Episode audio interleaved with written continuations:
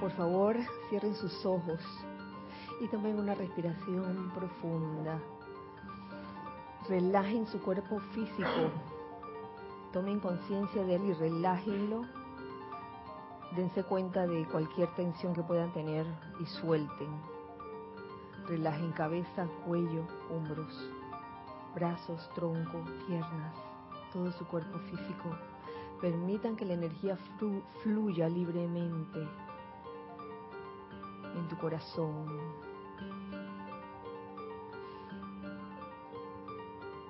Y en este momento te, pido que también sueltes y dejes ir de tu cuerpo mental y de tu cuerpo emocional y de tu cuerpo etérico. Todo pensamiento, sentimiento o memoria ajeno a este momento yo soy, al presente, aquí y ahora, yo soy lo que yo soy. Y te pido que visualices en el centro de tu pecho, en tu corazón, cómo arde la inmortal llama triple, victoriosa, y que en este momento va a tomar la forma de una rosa cerrada de color blanco cristal.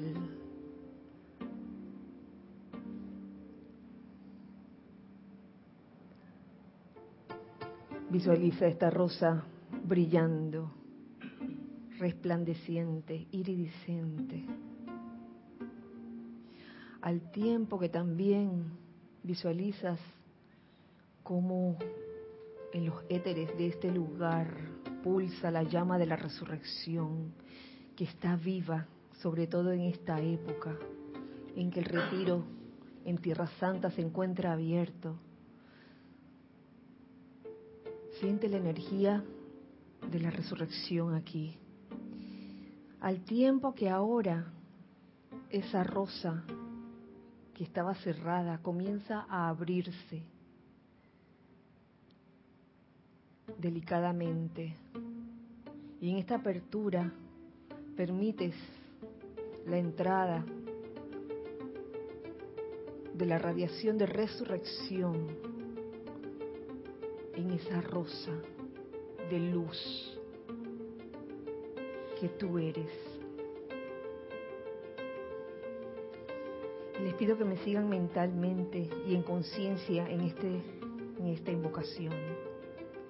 Amada magna presencia que yo soy y amada rosa de luz, cárganos, cárganos, cárganos con tu felicidad y el poder sanador para sanar a la humanidad del hábito de odiar. Exigimos que tu gran rosa de fuego blanco nos inunde con su sanación y su bendición ahora mismo. Vierte el poder de tu amor y sanación a través de la llama violeta consumidora a los seres de los elementos, tierra, aire, agua, fuego, y purifícalos, purifícalos, purifícalos. Que el poder sanador de tu rosa de fuego blanco dé su bendición y permanezca anclado allí para sostener la bendición. Exigimos amorosamente que la rosa de fuego blanco nos sirva, nos bendiga, nos eleve y por siempre sostenga la, la fragancia de su poder sanador a nuestro alrededor. Gracias, amada presencia, yo soy. Gracias, amada rosa de luz. Tomen una respiración profunda y al exhalar abran sus ojos.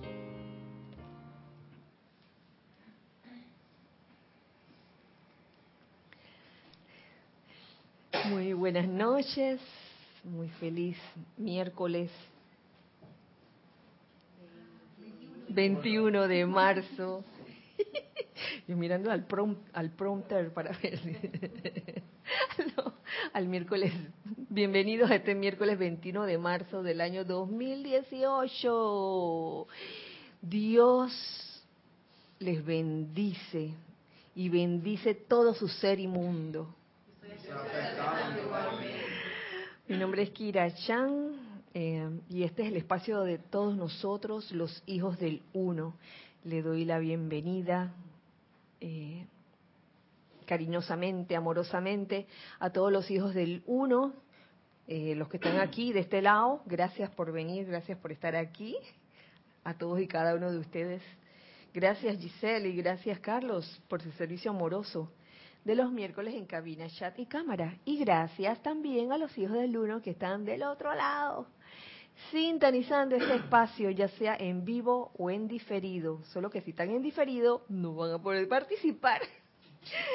Los que están aquí, estamos en vivo, sí pueden participar con comentarios y los que están del otro lado y están en vivo también pueden participar con sus comentarios o preguntas. Eh, quería seguir con el tema de la resurrección, con el poder de la llama de resurrección y sus efectos y cómo funciona ella. Y precisamente eh, en la invocación que hice al principio, invoqué a un ser llamado Rosa de Luz, gracias a un hermano que estoy mirando disimuladamente por allá atrás. Mira, mira, mira, mira que ayer en el ceremonial me pidió, me pidió una invocación en especial, fue esa, la de Rosa de Luz. Y en verdad me di cuenta de que hacía falta esta radiación de este ser.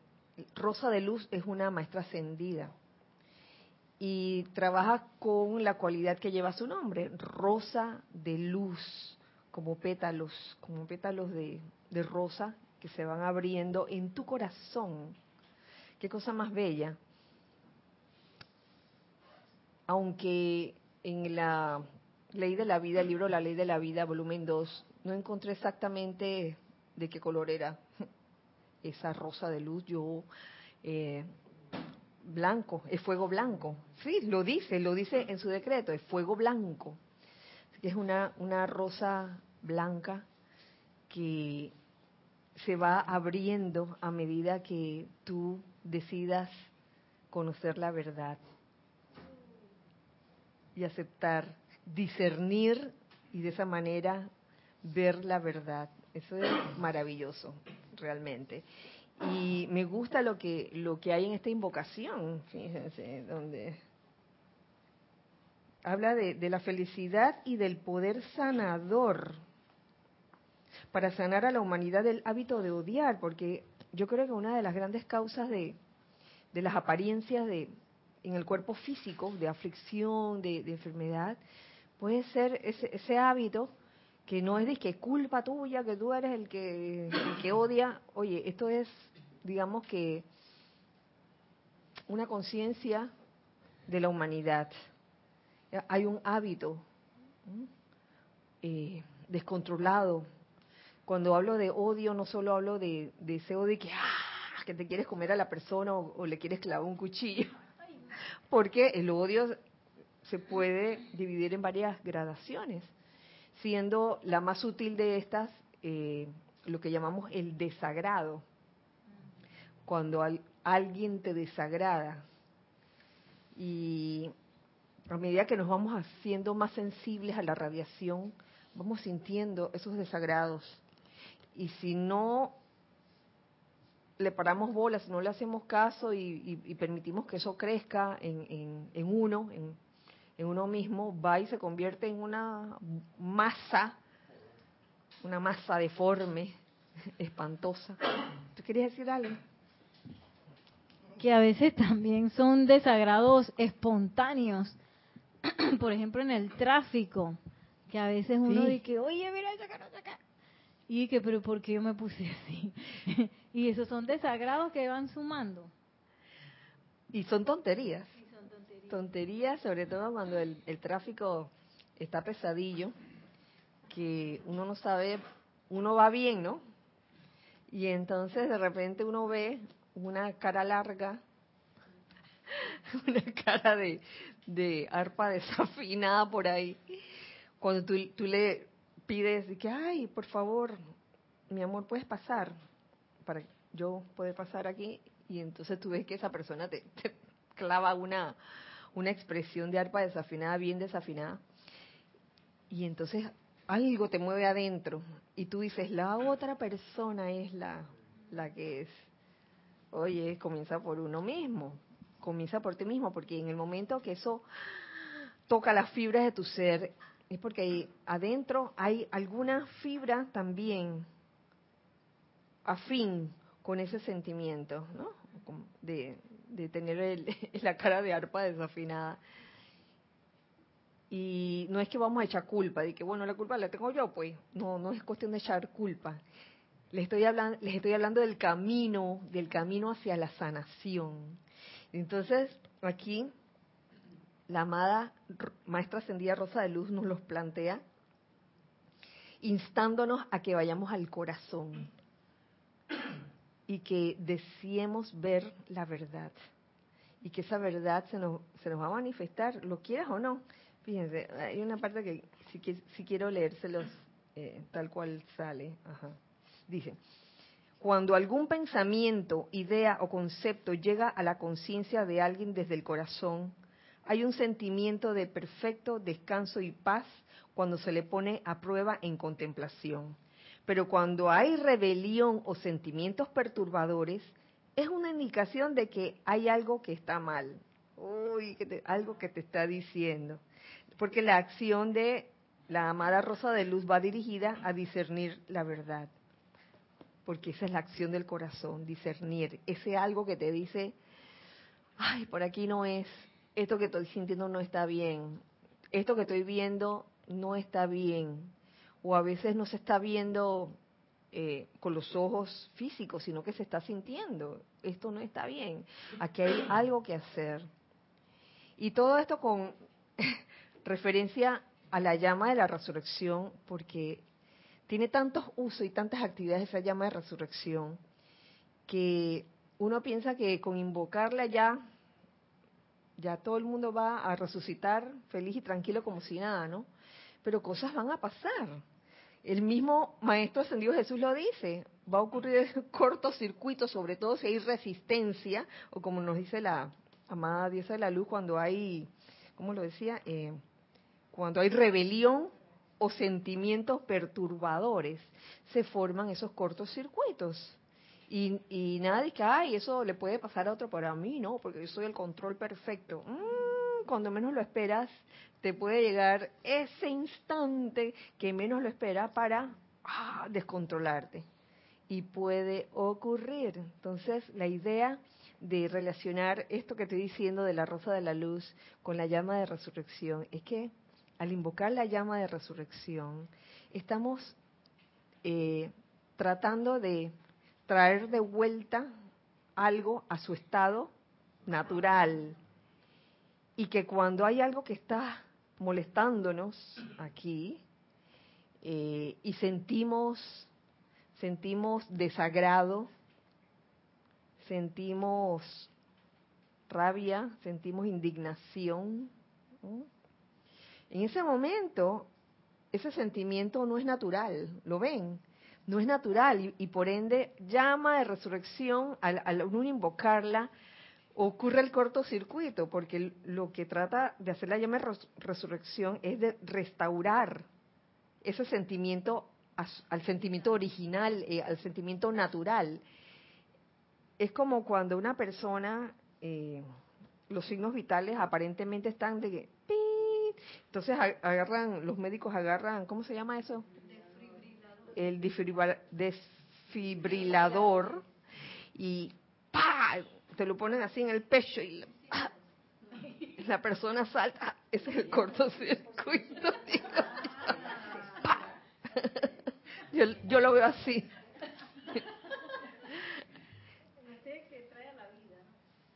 Sí, traer a la vida. ¿Qué te pasó, Nere? Ah, ah, ah, ya, ya estás así. asustaste. Dije, ¿qué le pasó? Está, está, haciendo, está haciendo la, está haciendo la pantomima de, de cómo actúa. A ti nunca te han puesto nada de eso.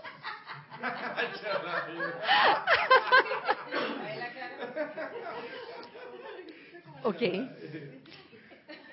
Y lo que más alegría me da, porque este hermano que estoy mirando disimuladamente me dice eso, es que ese mismo día, en la mañana, porque eso me lo dijo en la tarde, en la mañana, recibo una foto de un extracto de una querida amiga del alma, que no la puedo mirar porque no está aquí, pero a lo mejor me está mirando. si quiere manifestarse, puede manifestarse. Eh, que habla sobre la felicidad y habla sobre la felicidad como una alquimia en ese extracto. Y creo que lo sacó de, instrucción de un maestro ascendido, si no me equivoco, o de pláticas del yo soy, del maestro ascendido San Germain, si no me equivoco. Habla de la felicidad como una alquimia divina capaz de purificar los vehículos inferiores el sentimiento de felicidad actúa como una alquimia y es capaz de sanar también, sanar a punta de felicidad. Y esto es verídico, porque cuando uno se siente mal físicamente y uno se procura la forma de elevar la, vibración y de reír, de, procurarse formas de, sentirse feliz, de reír, oye, a uno como que se le va olvidando la, apariencia y llega hasta a, no sentirla, aunque tenga fiebre de 40, oye, estoy feliz, feliz, capaz de sanar cualquier apariencia de depresión.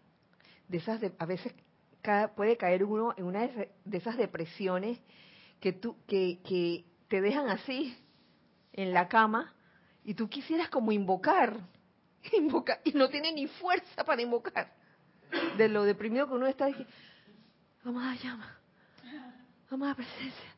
Y uno, se siente uno así, óyeme, procura ser feliz en ese momento. Procúrate formas de ser feliz, pero no te quedes así achicopalado sin hacer nada esperando que la depresión te consuma, ¿no?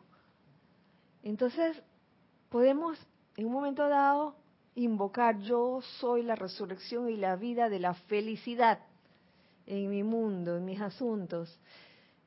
Pero muchas veces para eso hay que pasar por ciertas ciertas situaciones que provoquen un cortocircuito.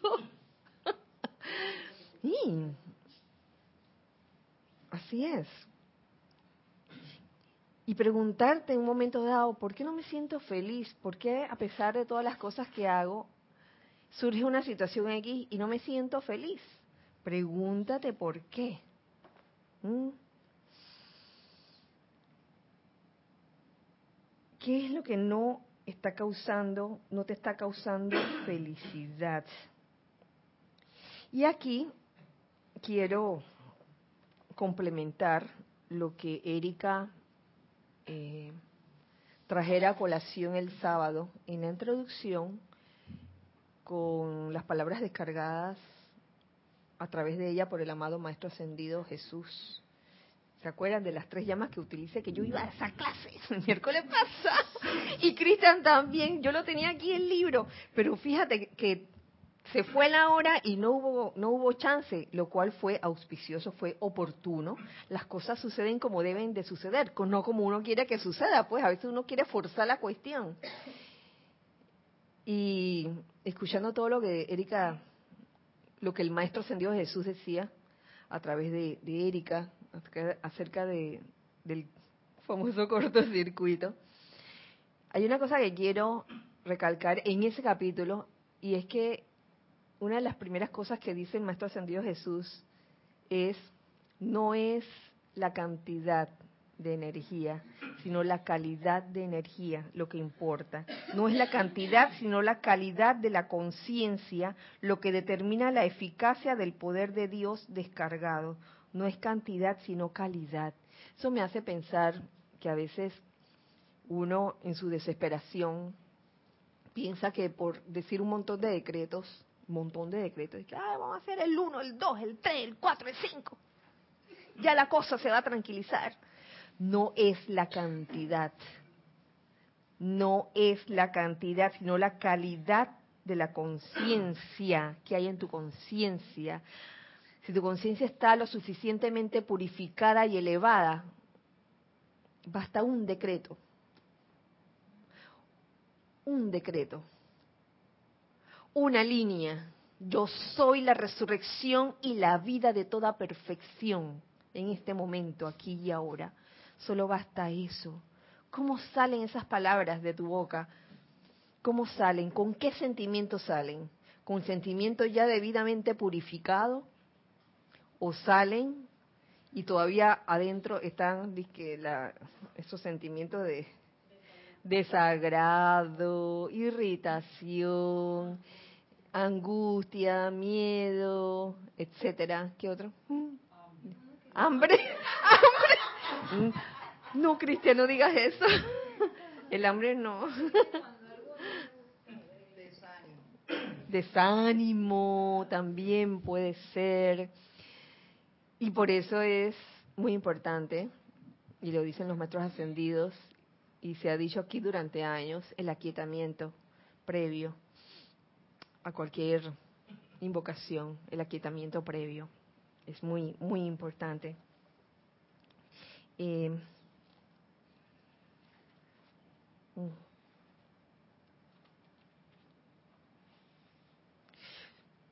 Continúa en este mismo capítulo que, que citó Erika, para leerles esta partecita nada más. Solo existe un poder que conduce energía a sus mundos y es la calidad de sentimiento.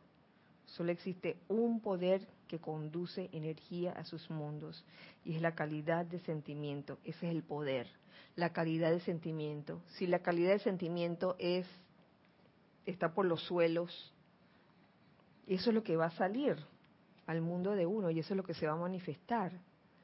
Por ende, esto es un acto de autoconciencia y de autoobservación para ver qué está sintiendo uno.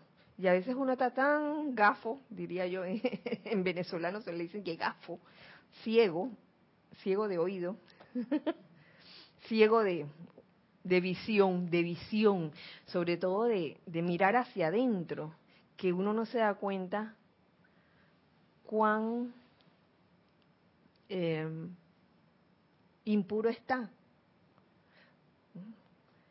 con algún sentimiento discordante o inarmonioso, ya sea con una situación o con una persona, a veces uno sin darse cuenta. Entonces, eso se va notando. Por más silente que estés en un momento dado, se nota, sobre todo cuando hay almas receptivas a, a, tu alrededor.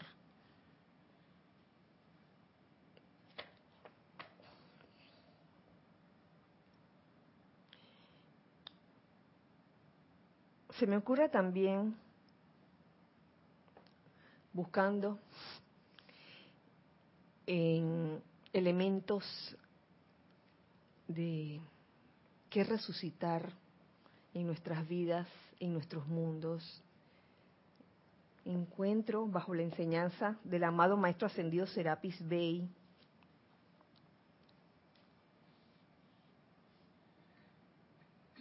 A ver. En la página 164, si alguien lo quiere ver en el lugar donde estén, en el diario del, de Serapis Bey, diario del Puente de la Libertad, que son estas eh, enseñanzas cortas, la que dice la ascensión a la luz, vivir en armonía. Todos queremos armonía. Y uno podría, uno pudiera decir, yo soy la resurrección y la vida de la completa armonía en mi mundo. Yo soy la resurrección y la vida de la armonía perfecta. Y aquí me encuentro con algo interesante que, y que pudiera servirnos a todos. Y es lo siguiente. Eh, nos dice el amado Serapis Bey, la actividad de la ascensión es, por supuesto, primordialmente mi servicio en el cuarto rayo. Es menester que el individuo utilice el servicio personal e impersonal para conseguir el, el derecho al logro victorioso. Utilice el servicio personal e impersonal para conseguir el derecho al logro victorioso. O sea que este el servicio, el servicio, el servir es parte de la ley de la vida. Pero ¿cómo vamos a hacerlo? Y más adelante es donde viene eh, la parte, digamos que importante o esencial. Dice, en tanto que se enseñe la doctrina de la propiciación indirecta, propiciación indirecta, la humanidad en su gran mayoría esperará que otra persona la eleve a un estado de arrobamiento celestial. Entonces la tendencia humana, que no es natural, sino subnatural, es esperar siempre que los demás hagan las cosas. Haga como él sabe más que yo, entonces él la puede hacer. Es extremadamente tonto aceptar esta conciencia de propiciación indirecta. No es no más que un aeroplano o un automotor podría elevarse sin la utilización de las necesarias leyes de este mundo para superar la gravedad y el movimiento hacia adelante, ¿puede un individuo alcanzar la ascensión ¿Mm? Sin ceñirse a las leyes espirituales que la hacen posible? No más que un aeroplano o un automotor podría elevarse sin la utilización de las necesarias leyes de este mundo. Entonces, es saber que las leyes existen, las leyes cósmicas, y hay leyes físicas para, para elevar un aeroplano, ¿cierto? Y si no las utilizas, mm, no vas para ninguna parte. Asimismo es en el sendero espiritual, hay ciertas leyes y, yo creo que aquí lo, importante y viene a continuación es vivir en armonía. Y aquí lo pone el, el amado Serapis Bey. En el año de 1959, y yo diría en el año de 2018, la lección es primordialmente la de vivir en armonía con sus prójimos, con el reino de la naturaleza y con los ángeles aprisionados. La lección de amor divino impersonal, no sentimentalismo, es el aspecto de la ley que nosotros, nosotros con mayúscula, enseñamos en Luxor y que a propósito ponemos en la órbita de cada aspirante, la lección de amor divino impersonal. Esa magia, no sé si llamarlo magia, o esa habilidad de llevarse bien, en armonía, no solo con tu prójimo, sino con lo que está en tu entorno y a tu alrededor. Eso por un lado. Cuando no hay armonía en ti y sientes esa armonía hacia algún prójimo o algún elemento de la naturaleza, no esperes que la resurrección tenga lugar. Tienes que estar consciente y estar dispuesto a hacer el cambio. ¿Cómo vas a hacer el cambio si no te das cuenta de lo que tienes dentro. Y por eso también me gustó el video de YouTube que salió hoy sobre la amada Astrea. Fabuloso, ya que eh, yo amo Astrea y yo creo que ustedes también. Y una de las cosas que, que me enseñó la amada Astrea cuando recién la conocí fue a invocarla y creo que eso en verdad me lo enseñó el amado maestro ascendido Pablo el Veneciano, si no me equivoco. Sí, ¿verdad? Sí. sí. porque tú estás más reciente en esa enseñanza. Sí, a que invocáramos a la amada Astrea para que sacara de adentro de nosotros toda motivación egoísta que incluso permanece vedada para la conciencia externa, porque externamente a lo mejor uno no se da cuenta que uno tiene o siente un desagrado que hace que lo que está a tu alrededor no esté en armonía. Entonces, ¿qué es lo que está impidiendo que yo estoy invocando? Yo soy la resurrección y la vida de la perfecta armonía. ¿Y qué pasa? ¿Por qué pasa tal cosa, tal situación? Y es porque hay que, eso requiere el cortocircuito de, de darse cuenta de que hoy sientes esa inarmonía, admítelo y entonces trabájalo. Y cuando lo trabajas y puedes ver claramente lo que hay dentro, ¡ay, gloria! Victoria, logro victorioso, llama de resurrección, felicidad, manifiesta y evidente. ¡Qué maravilla! Me puedo levantar de la cama. Abajo, abajo la depresión, fuera la depresión, no existe la depresión. Eso está casado con otro capítulo del mismo diario, Serapis Bay, en la página 211, que también encuentro aquí y que está buenísimo. Oigan, por acá no oigo nada, está todo el mundo en silencio. Bueno, para allá voy. Es un capítulo que se llama Invoquen la presencia flamígera de la hueste ascendida.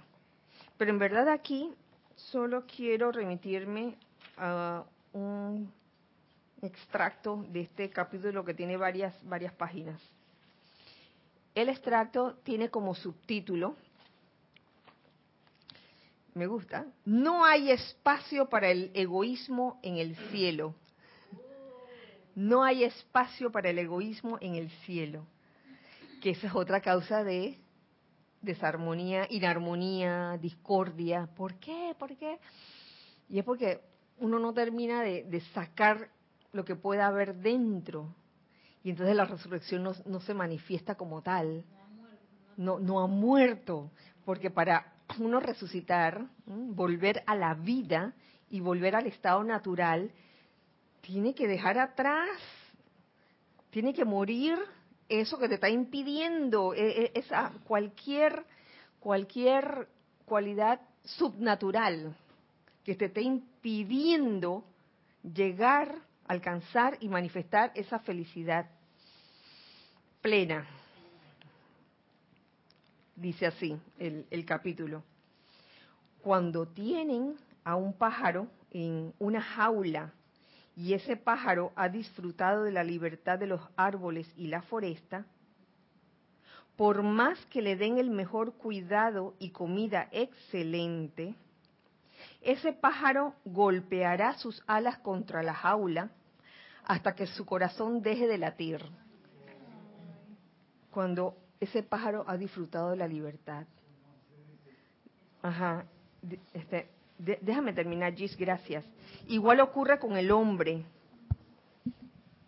Cuando cada hombre cae en la cuenta de que sus seres queridos, tanto como él mismo, están temporalmente encasillados en las capas del cuerpo humano, cuando nos demos cuenta de cuán dormidos estamos, de que cuando la misericordia de la ley cósmica lo permita, cuando nos demos cuenta de eso, debería haber regocijo en los corazones de quienes han atestiguado la transición y quienes de igual manera en su día también conocerán esa liberación únicamente el egoísmo, únicamente el afán personal inconsciente causa aflicción. Ajá. Únicamente el egoísmo y únicamente el afán personal inconsciente causa aflicción. ¿Ya ven? Eso es, eso es causa de aflicción. Por ende, no nos lleva a ningún lado. Tenemos algo en chat. Gracias, Gis. Isabel Riveros de Santiago de Chile dice, Dios les bendice, Kira y hermanos. Oh, hola Isabel, Dios te bendice, qué gusto escucharte. Bueno, escucharte a través de la voz de Gis. Kira, me doy cuenta que eso que acabas de decir en cuanto a que es la cantidad, es la cantidad, en cuanto no es la cantidad, sino la calidad del sentimiento, el que hace el llamado milagro, porque también si se toma por la parte práctica, la respuesta puede ser más rápida. Solo ubicarse en el centro del corazón en fracción de segundo a ese llamado, porque la necesidad viene con la respuesta. ¿Crees que puede ser así también? Centrarse en el corazón, claro. Uf. Por lo menos eso es lo que, lo que entiendo que, Isabel está preguntando. ¿Alguien quiere, quiere decir alguna otra cosa de lo que acaba de decir Isabel? ¿O quieren? Bueno, por favor, ¿puedes repetir? Por favor.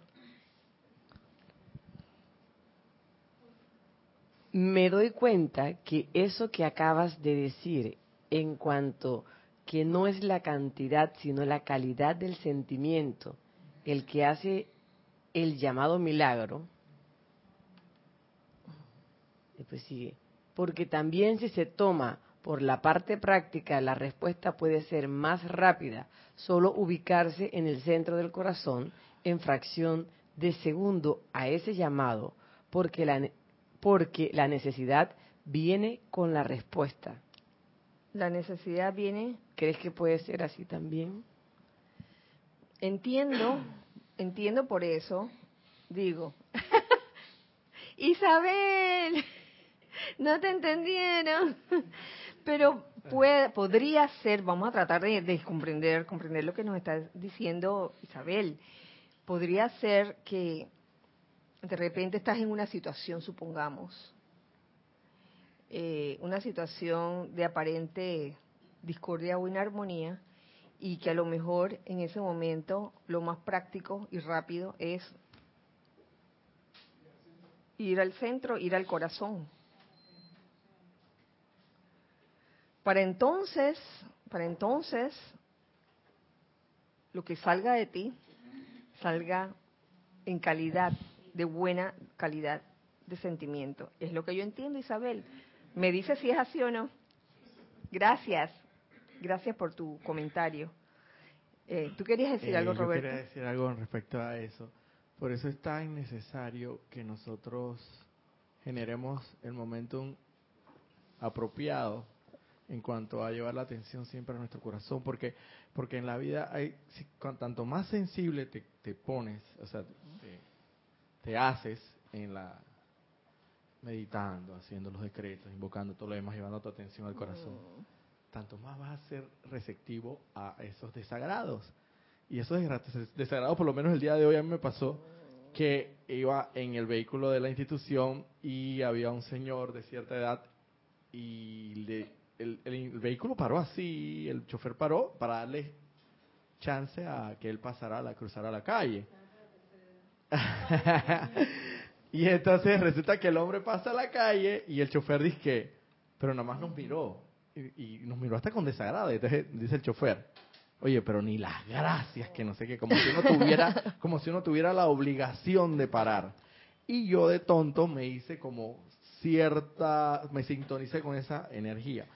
Pero es cuestión de, de, de, milésimas de segundo, donde, donde si uno ha generado el momento necesario, ese como que no es el momento de yo soy la resurrección en la vida, es un momento como que que un instante que tú puedes llegar a tu corazón y puedes, puedes esto dilucidar y resolver el, el, asunto ese de discordia y transformarlo en luz, llevando tu atención al corazón. Porque lo primero es detectarlo, estás sintiendo un desagrado. Pero yo dije, en mi mente yo dije, ella es la verdad, este señor, hasta que, hasta que le damos el chance y mira, nos mira con, Oh, como si no tuviera la obligación. También que sea de la tercera edad y todo, pero tampoco así es la cosa. ¿Y entonces? entonces yo detecté, yo, ¿y qué pasa? ¿Qué detectaste? Detecté el desagrado. que me ¿En quién? En mí. Ok. Inmediatamente lo que hice fue, porque había, había escándalo a mi alrededor, no era momento de, por así decirlo, no, lo que acontecía a mi alrededor no me permitía hacer el decreto, lo que fuera, pero sí tenía que saber, sabía que en ese momento tenía que resolver ese desagrado. Y lo resolví llevándome atención al corazón y se resuelve el asunto. Claro, obviamente, si tienes la oportunidad de hacer un decreto, una invocación y todo lo más, mucho mejor. Pero en ese momento me pasó de esa manera. Qué bueno, me alegro. Me alegro que haya sido así, este, que hayas mirado dentro de ti y no di que el tipo ese, sino dentro de ti. Gracias, Roberto. Gis. Isabel contesta, estoy diciendo que la respuesta es más rápida que verbalizar un decreto. Ah, irse al corazón. Ok. La respuesta es más rápida que verbalizar un decreto. Pues sí, irse al corazón. Porque no es la cantidad, eso mismo, Isabel, es la calidad. Y a veces es mejor callar. Es mejor callar. Pero si, si en tu silencio hay desagrado, ese desagrado sale también. Se escucha. Uf, aunque esté bien silencioso, se escucha. No tienen idea. Por ende, se requiere entrar al corazón y transmutar ese desagrado. no quiero soltar la cosa. es que me ha llamado mucho la atención también el punto que tocaste sobre, me parece bien interesante, que hay que dejar que muera. O sea, cuando tú todavía estás en, ese meollo, en el meollo de ese asunto, que todavía estás como que siento desagrado, como que lo has detectado y no tomas ninguna medida, el asunto no ha muerto, está como angustiado, está como en el, estado de angustia, de que ah, está asfixiándose, pero todavía no termina de morir. Entonces tienes que dejar que muera, el dejar que muera para volver a resucitarlo. Porque si no, o sea, tú no puedes resucitar nada, tú no no, no, no, no, no, resucitar a la vida, o sea, de la muerte a la vida, o sea, en el, en, en Al estado natural. Al estado natural, exactamente, o sea, muere al estado, pues, no subnatural, subnatural, y tú lo que quieres es volverlo a la vida al estado natural, o sea, pero tienes que dejar, me da la impresión a mí, me parece como un ejemplo, creo que lo dijeron aquí, me llamó la atención, que tienes como que dejar que muera, y el dejar que muera es detectarlo, aceptar que efectivamente estás sintiendo un desagrado y, tomar una medida al respecto. Vamos, vamos a, voy a tomar eso, eso que has dicho eh, para dejar primero pasar lo que quiera decir César y entonces proseguir. Ajá. Sí, sí. gracias. Yo creo que hay un gran problema con el entendimiento de lo que llama la resurrección y es lo que está diciendo Roberto. La persona entiende que tiene que morir para resucitar. Y por eso no usamos la llama la resurrección y no la comprendemos. No estamos hablando de morir. Físicamente. Exacto. Entonces, ah, claro. Se, dice, tiene que morir. Una persona que escucha y dice, yo no me quiero morir. Yo no quiero nada con esa llama. Ni la quiero ver. Porque no me quiero morir. La llama de la resurrección no es para resucitar muerto es para restaurar. Restaurar a su estado natural. Pero cuando la madre decimos, tiene que morir, entonces el que está oyendo por la radio dice, yo no me quiero morir. Si una persona se acaba de conectar y oye hablando de esa vaina, dice, no quiero nada ahí. Pero sí, mira, pero mira que la enseñanza dice que tú tienes que morir a tus perdón, Perdón, perdón, Roberto. Lo que pasa es esto. Tenemos que decir, morir a las malas costumbres, morir a esto. Ah, bueno, ya, ya. Completar. Ya, está bien explicado. Gracias, César. Yo, yo entendí lo que quisiste decir, Roberto. Yo, yo, yo le entendí, morir al desagrado. Pero no morir a secas porque entonces van a pensar que... ¡ah! Es lo mismo cuando el Maestro Jesús le ¡Ah! dijo, le dijo a, el Maestro Jesús le dijo al, bueno, a uno de estos de seguidores le decía, le decía, oye, pero ¿cómo yo puedo mm, que le dijo que tenía que volver al bien, no, no, no, que le dijo que tenía que volver a nacer. Y entonces la persona se hizo en su cabeza, se hizo en su cabeza la idea de que, pero ¿cómo yo puedo regresar al vientre de mi madre? O sea, obviamente él lo tomó físicamente, eh, textualmente lo tomó como que él tenía que volver al vientre de su madre para volver a nacer. Y obviamente no quiso decir eso, sino que tiene que volver a nacer a... Así es, Roberto. Gracias, Roberto. Gracias, Roberto. Gracias, César, por la aclaración. Eh, tomo tu comentario, Roberto, acerca de morir al desagrado. ¿Cómo uno muere a un sentimiento discordante que uno tiene hacia una situación externa o una persona. Y esto es algo, es una teoría, es una teoría, pero parte de una reflexión eh, que hice en base a un decreto que hemos estado haciendo desde la semana pasada, un decreto que está, creo que en ceremonial volumen 2, que habla de la consagración de la nueva era. Y a veces uno lo repite como papagayo, y yo recuerdo haber hecho también esa, ese decreto hace como unos cinco años, y lo entendía de forma diferente. Y, en, en todos estos días en que lo he estado haciendo, dice así, yo soy la resurrección y la vida del cáliz uno, el santo grial de la nueva era. Yo soy la resurrección y la vida del aliento uno, el Espíritu Santo de la nueva era. Yo soy la resurrección y la vida de la conciencia una de liberación espiritual para la nueva era. Conchas, ¿qué quiere decir eso realmente? ¿Acaso es un decreto que haces y ya no va a pasar nada?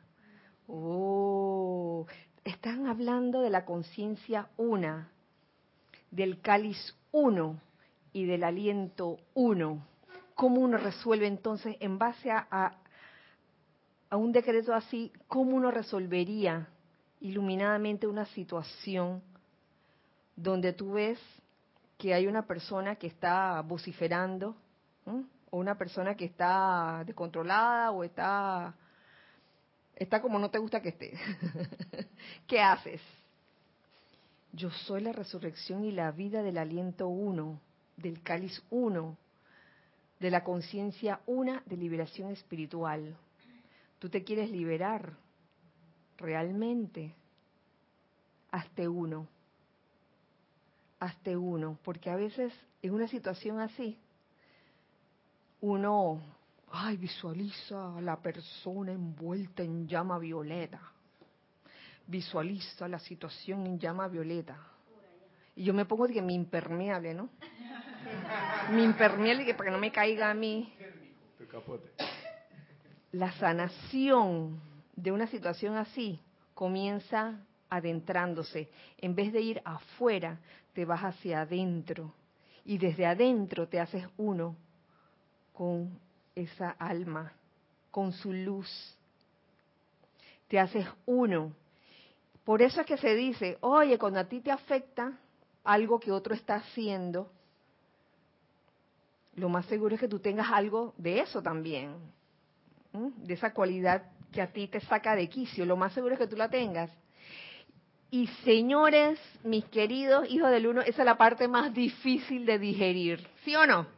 Es la parte más difícil de aceptar. El hecho de que yo como él. Never, ever. Entonces en ese momento, ¡pra! separaste, separaste. Y entonces por más sanación que tú invoques, resurrección, no hay conciencia una. No, no te has hecho uno con tu hermano en ese momento. Y ven acá, yo sí tengo eso que a lo mejor yo ni me había dado cuenta. Lo tengo y por, por ende la sanación va por doble vía. Y es maravilloso darse cuenta de eso, señores. Es maravilloso darse cuenta de eso. Tanto, digo, yo sé que llevamos muchos años diciendo, ay, cuando tú ves una energía que te altera es porque tú tienes algo de eso. Y qué difícil es asimilar una cosa así. Yo de eso. Entonces te indignas, sigues con la rabia, sigues con la, el, el desagrado, la indignación. Dices que, ay, este por qué es así. Porque muy dentro de ti, tu, tu parte humana piensa que yo no soy así. Yo jamás haría una cosa así. Yo jamás reaccionaría así. Es muy fácil culpar afuera y no ver hacia adentro. Entonces la cosa comienza viendo hacia adentro. Yo soy la resurrección y la vida del cáliz uno, del aliento uno, de la conciencia una de liberación espiritual. ¿Tú quieres decir? Ay, atrás estaba Naya primero y después Nere. Naya. Sí. Kira, eso que estás planteando es el, es el reconocimiento. Yo tengo que reconocer que eso que está ahí forma parte de mí. Pero hablamos de discordia. Siempre que uno habla de discordia, uno piensa en ira, en todas esas cosas que ha mencionado. Pero hay una cosa que es bien sutil y que eso nos lleva a, por lo menos a mí, a la inarmonía total. Y me he dado cuenta que mucho más que un momento de ira. Y es cuando uno es el ofendido. Cuando no es que algo te... Hay gente allá afuera que le dio rabia y tú te hiciste uno con esa rabia. Sino cuando pasan cosas y tú te sientes ofendido. Ese sentirse ofendido te inarmoniza totalmente. Oh, sí. La rabia es como un alcacercer. Y a veces se va rápido. Y tú lo puedes, y tú puedes usar las llamas y todo lo que tú quieras. Pero esa cuestión que dice, me acuerdo de una clase de la diosa de la luz, creo que fue Ramiro el que lo dio por, por primera vez, se lo escuché, de eso del hábito de sentirse ofendido. Cuando eso se herido, pues, herido, ofendido, es la misma cosa. la cuestión es que cuando ese gusano se mete, es como un gusano barredador, es como un comején. Un veneno se mete por ahí adentro y hay unas grietas pequeñitas y es como tú dices, que tú no te olvidas de que tú la tenías. Pero eso vuelve y surge. Si no lo sanas. Exactamente. Entonces, uno piensa que es como así como una gotera que uno repella por encima. Y al rato, fuacata, vuelve y sale, vuelve y sale, y siempre va a salir hasta que uno reconozca, ¿sabes qué? Eso que me está pasando, eso tengo que trabajarlo yo. Eso no es cuestión de que el otro me ofendió ni de que el otro me hirió. Ese soy yo mismo. Entonces, hay veces en que uno siempre focaliza nada más que para la ira y entonces cuando uno dice, ah, pero yo no cojo rabia, ah, yo no tengo ira, ah, yo no tengo esto, ah, no, no, soy tan bueno. O sea que la gente me hace cosas, que la gente me las hace, porque yo soy tan buena que me pasan las cosas. Entonces, eso es tan dañino como si yo cogiera rabia y, me mostroseo a cada rato. Mija, eso da, eso tiene como resultado la crítica silente, que es terrible. Ay, dale tú, dale tú, dale tú, dale tú, Nere. Ay, sí, que lo diga, que lo diga. sí, justo iba a decir que, que ese es el momento, en el momento de la separatividad, es el momento en que entran los venenos, que no me acordaba que este era otro veneno el herido, que si es la crítica, juicio, condenación, duda, eh, y, y eso no hace más que hacer más fuerte la separatividad, porque entonces uno entra y que, ah, no, pero si este que le pasó esto y empieza uno a juzgar lo que está pasando, y eso separa. Y, por ejemplo, en, una actividad como la que nosotros hacemos, es tan vital que, que, uno tenga la conciencia pues de dejar eso, no sé si resbalarse, que se resbale o dejarlo ir. Y otra vez, como, como tú has dicho, pues entrar a esa conciencia una, en la cual yo, es como cuando uno estaba danzando con gente con la cual uno ha danzado mucho tiempo, que si se equivoca, nos equivocamos juntos, yo no sé cómo uno hace, que, que uno hace otra cosa más rareza, pasa también en la música, ¿verdad? Y entonces te lleva a unos lugares donde tú no pensabas, pero si tú te hubieras quedado y que, ¡ay! Como a veces hacen los niños, ¡ah! ¡Se equivocó! Entonces todo, imagínate en pleno, yo les digo que en pleno escenario no podemos hacer eso. Entonces es como, como esa conciencia una que en la cual las cosas van pasando, van evolucionando y siempre son perfectas. Sí, y, yo no digo que en algún momento cuando te sientes ofendido, oye, vas y lanzas uno, igualmente puedes lanzar una ofensa silente. Ajá. Ah, no, porque yo no he dicho nada, no he dicho nada. Me ofendieron audiblemente, pero mira, yo Santa Paloma, mira, qué bien me porté y por dentro estar, mira, te voy a, te voy yo. y no diste nada, pero salió la calidad. Qué calidad de, sentimiento había en ese momento. Nelson y después Nacha. Pensando usualmente antes de venir para acá en eso, porque uno, yo me preguntaba a mí mismo por que si ya yo sé que que eso es mi reflejo. Todas esas eh, apariencias discordantes son reflejo mío.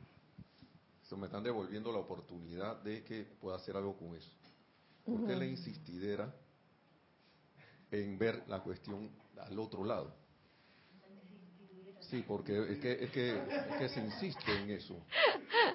Y, yo me preguntaba realmente en qué yo estaba trabajando, porque ¿por qué yo tengo que, sabiendo eso, por qué tengo que dejar que la situación eh, coja momentum y entonces empiece, hasta que llega un punto en que empiezo a culpar lo que está afuera de lo que me está desagradando a mí.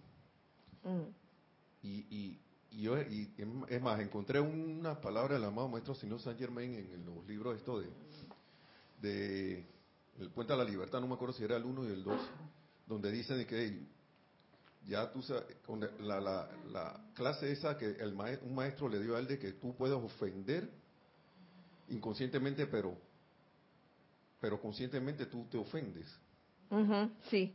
Y, y, me da, y me llamó mucho la atención a lo que yo no, que había leído, pero no lo había visto, que decía que, bueno, ahora ya, ¿qué pasó? De ahora en adelante ya tú no puedes andar con ese cuento, porque ahora lo sabes. y son palabras que me llamaron mucho la atención por eso, porque yo he leído esto y yo insisto en lo mismo, pero, ¿y Nelson hasta cuándo? eres un estudiante de la luz y tú vas a seguir insistiendo en que, ah, no, eso no es conmigo. O sea, que yo veo la situación, pero no, eso no es conmigo, yo me sigo sintiendo ofendido de todas maneras.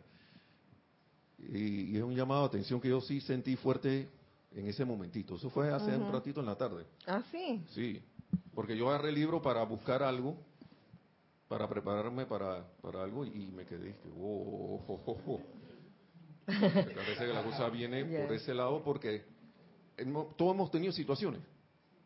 Y si uno no trabaja en uno mismo, eso se va a volver a repetir. si, uno No se si uno no se determina en trabajar en uno mismo, eso se va a volver a repetir y a repetir y a repetir. Y estar claro en que si en ese momento tienes una conciencia de unidad o tienes una conciencia de separatividad y te, y te crees mejor que tu hermano porque porque te ofende y tú no y tú no lo ofendiste verbalmente. y una cuestión bien práctica, Kira, que es, ok, el momento de ver a la presencia yo soy en el hermano es ese.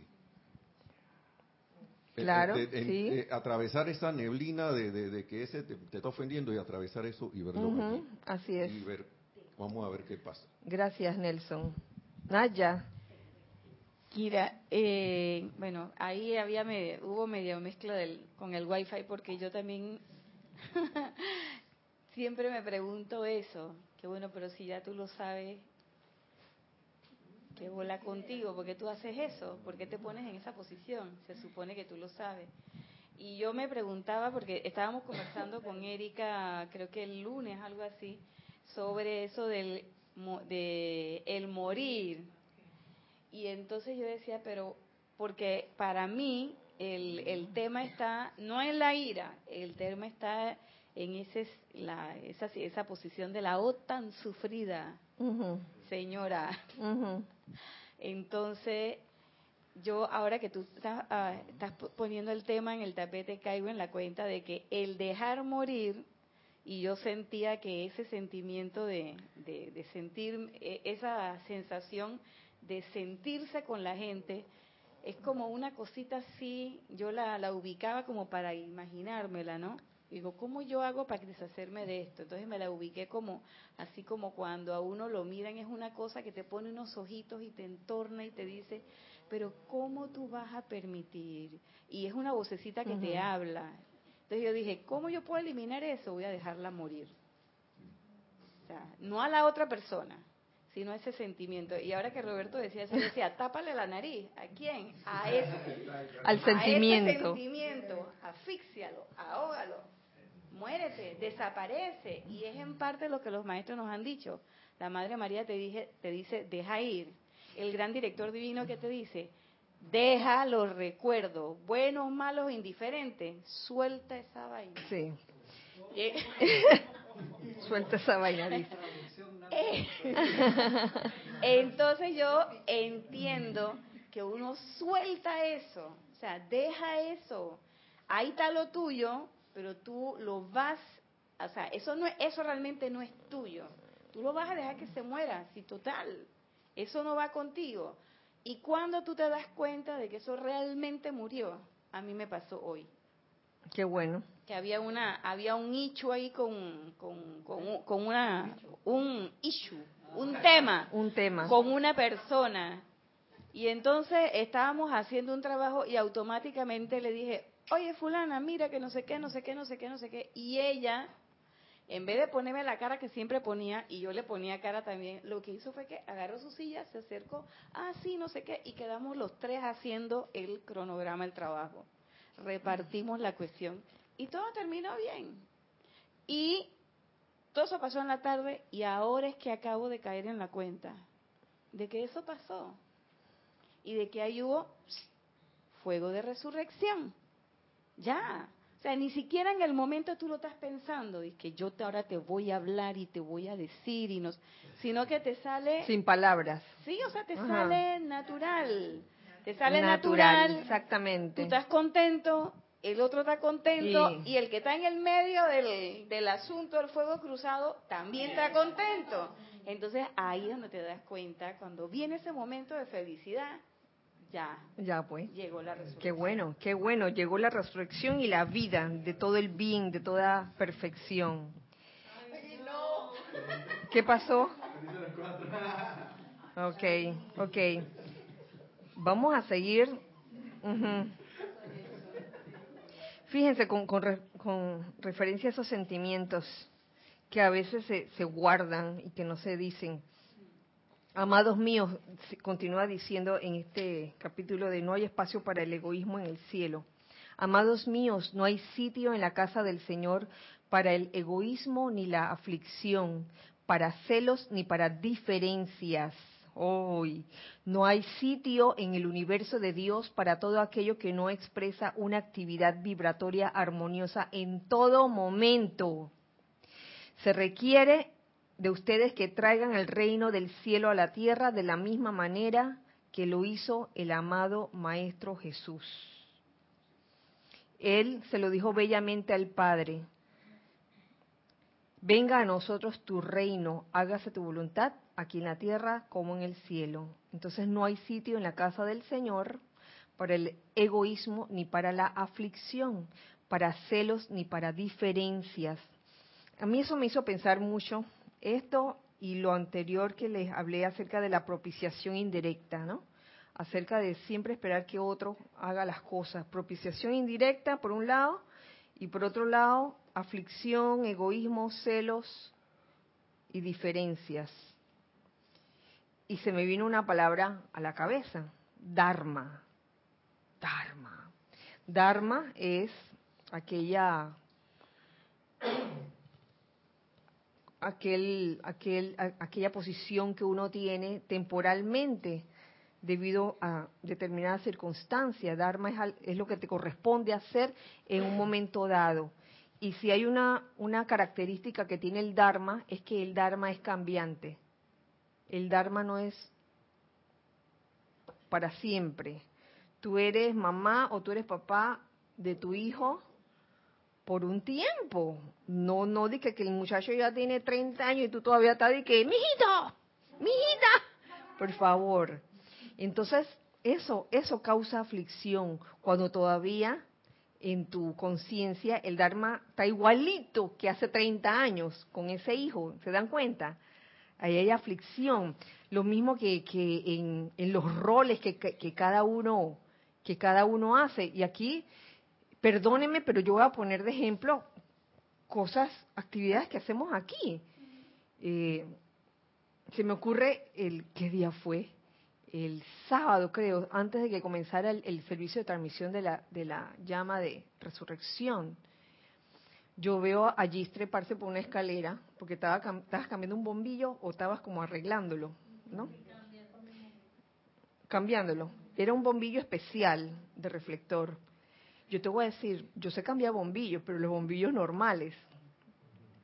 Y yo me puse a reflexionar y que, chuleta, un día de esto yo le voy a pedir a Gis que me enseñe a cambiar ese bombillo. ¿Sabes? porque no es una cosa que, ay, deja que lo haga Gis, que es la única que sabe hacerlo, oye, y el día que no pueda, yo tengo que aprender también a hacerlo. ¿Lo ven? Como el Dharma es cambiante. Y, y si el Dharma se queda así, tanto por el lado de, del que no lo hace, que puede quedar de que hay propiciación directa, indirecta, y digamos que el que siempre lo hace, y este es un ejemplo, esto no es la realidad, que de repente comience a pensar de que no, este puesto es mío y nadie más, ajá, ven, ven, ven las dos, las dos, las dos posiciones. Eso es subnatural.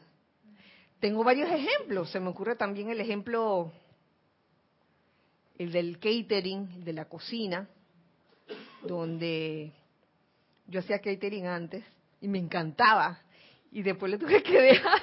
El catering es, la, organización de las comidas para un evento y esas pequeñas organizaciones que hay todos los miércoles también, a mí me gustaba hacerlo.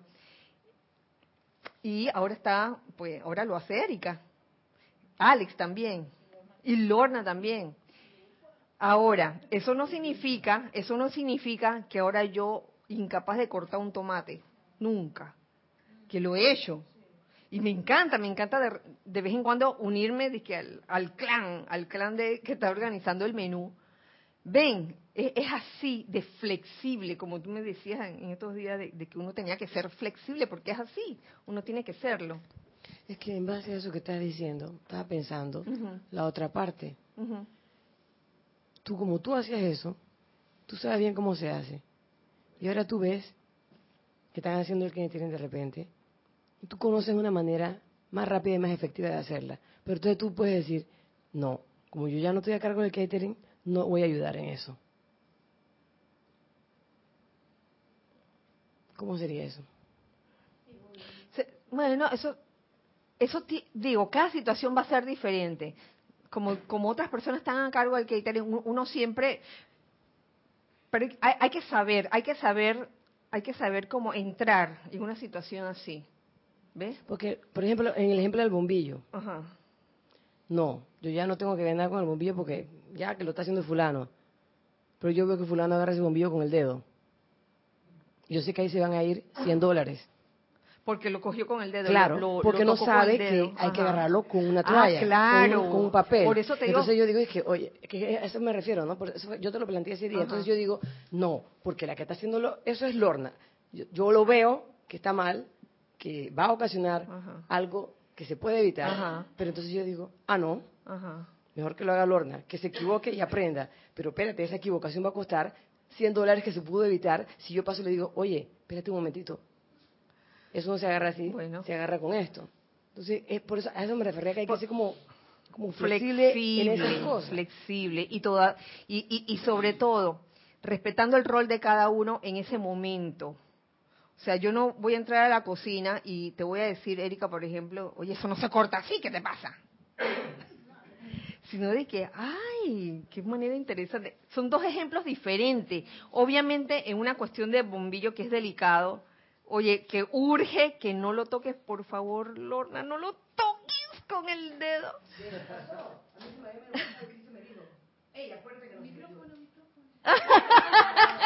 Que de hecho pasó, en ese momento a mí se me había olvidado, yo sabía que tenía que hacerlo y seguro que en el momento que iba a abrir el bombillo lo iba a hacer. Pero antes de eso Cristian me dice, acuérdate que no, no, no tocarlo con el dedo. Yo dije, oye, ¿verdad? Yo dije, ¿tú por qué me estás diciendo eso a mí? ¿Qué te pasa? Si yo sé hacer eso. No, yo digo, hey, qué bueno que me lo recordó. Bueno, pues sí, qué bueno, qué bueno. Pero en, el caso de, los ejemplos culinarios, a mí me parece que es un poco diferente.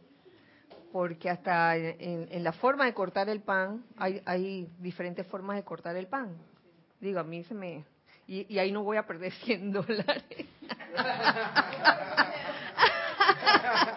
Ay, yo, eh, sinceramente, yo dejo que se expresen libremente. Ahora, si hay una cosa que, se puede economizar, por ejemplo, pero de una forma amable, a, pesar de que yo, digamos, me, encargaba del catering antes, en ese momento la, que está encargada eres tú, o tú también, Eddie, que te encargaste de algunos catering, y yo no voy a entrar a como imponerte una cosa de una manera poco amable. O sea, hay, hay formas de entrar. Uno, uno entra amablemente a la situación.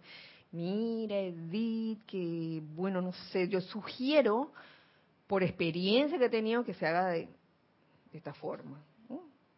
punto. Se me ocurre otro ejemplo, el, el, el ejemplo de, del empacar libros. Del empacar libros. E, esa, ese oficio también lo he delegado pero eso no significa que yo no empaco libros de vez en cuando. Carlos me ha ayudado y Carlos ha, también implementado una forma de empacar libros, wow. Que la gente a veces me escribe, no te lo creas Carlos, que la gente me escribe dice que, oh, llegó el paquete, qué bien protegido que estaba. Yo y que, ay, ya la vida. Y yo a veces veo cómo, cómo él lo está haciendo y en los momentos en que él está ausente y yo empaco, yo también aprendo, ¿no? Ahora, él también aprendió de mí ciertas, hemos aprendido mutuamente y eso es maravilloso, pero eso no, no significa que en algún momento otros también puedan tomar ese, ese Dharma que es cambiante y no poseer de que, ah, yo soy la única encargada de los pedidos de libro y nadie más puede, por favor todos pueden, todos están en esa posibilidad. Aprendiendo a confiar, sobre todo, a confiar, no di que, ay, este no lo va a hacer bien, de seguro no, ay, no, no, no, no me ayude, porque dentro de mí está el pensamiento de que no lo va a hacer bien. Sí. A ver. No, que yo veo en eso del, del Dharma cambiante que, que hablas, un ejercicio activo del discernimiento, que es lo que nos corresponde hacer en la enseñanza. Y siempre en un momento determinado, si vas a llamarle la atención a alguien porque crees que está haciendo algo malo, trata de irte a tu corazón primero para ver las maneras, la forma, amado Mahacho Han, eh, hazme conocer la forma de ser diplomático, gentil, amable con mi prójimo. O sea, pero en, en, una cuestión de un instante, porque obviamente no, no podemos esperar mucho a que, la, a que, a que Irina toque el foco con, la, con el dedo, ¿no? Esta es una cuestión de un instante y tú te vas al corazón y hazme la, saber la manera correcta de decirle a Irina que, que se va a echar 100 dólares. Entonces, manteniendo la armonía, o sea, todo, todo esto es un ejercicio activo y las circunstancias son cambiantes. pero eso, a eso estamos llamados a hacer. Ya te digo, cada situación es, es diferente. Cada situación es diferente. Bueno, tenemos algo más para hoy. Todo esto, esto que, esto que hemos hablado de último, es por la sencilla razón de que queremos restaurar a la condición natural nuestras vidas, nuestros mundos. Y para eso debemos estar conscientes que es subnatural y que, sí es lo natural y, y, y qué hacer cuando, cuando estamos pasando por una situación en que sentimos algo subnatural, como lo, lo es aflicción, eh, sufrimiento, desagrado, celos, etcétera. Y este ejemplo de, del Dharma cambiante lo ilustra porque a veces nos apegamos a, a, un rol, a un Dharma y no queremos salir de él. Pensamos que somos los únicos que podemos hacerlo. Y en verdad dentro de un empeño grupal, cualquiera de los miembros están en posibilidad de desarrollar cualquiera de las actividades. Claro, yo sé que hay afinidades, no solo afinidades, sino habilidades. Hay quienes tienen más habilidades en unas cosas que en otras. Eso se comprende perfectamente. Pero también lo que, lo que debería haber en, en un ambiente así, grupal, es la confianza, la confianza de saber que tu prójimo lo va a hacer bien que tu hermano lo va a hacer bien. Entonces, bueno, eso es lo que les traía para hoy. Un anuncio, casi se me pasa. La otra semana es 28, ¿verdad? Sí. Oh, tenemos cinco días de oración. Esto no lo dije al principio. Eh, vamos a tener cinco días sin clases transmitidas, desde el miércoles 28 hasta el domingo primero de abril. desde el miércoles 28 de marzo hasta el domingo primero de abril no habrá clases porque estaremos en oración, en cinco días de oración. Ya está puesto en el calendario de eventos. Así que, bueno, con, con, esta, con este tema de, del poder de la resurrección, de sus actividades y de que de realmente cómo hacer para que esa llama de resurrección actúe libremente en nuestros mundos, en nuestras vidas. Eh, nos vemos el miércoles 3, ¿verdad? Uno, no, no, uno, dos, cuatro. cuatro ajá, uno, dos, tres, cuatro. El miércoles 4 de abril nos vemos. Así que mmm, deseando que la magna presencia yo soy en cada uno se manifieste plenamente y que el amado Jesús y la amada Madre María nos envuelvan en esta radiación de resurrección en toda esta época, a todos nosotros, a todos ustedes, hijos del uno, de aquí y del otro lado. Que así sea y así es. Recuerden siempre que somos uno para todos. Y todos para uno. Dios les bendice. Muchas gracias.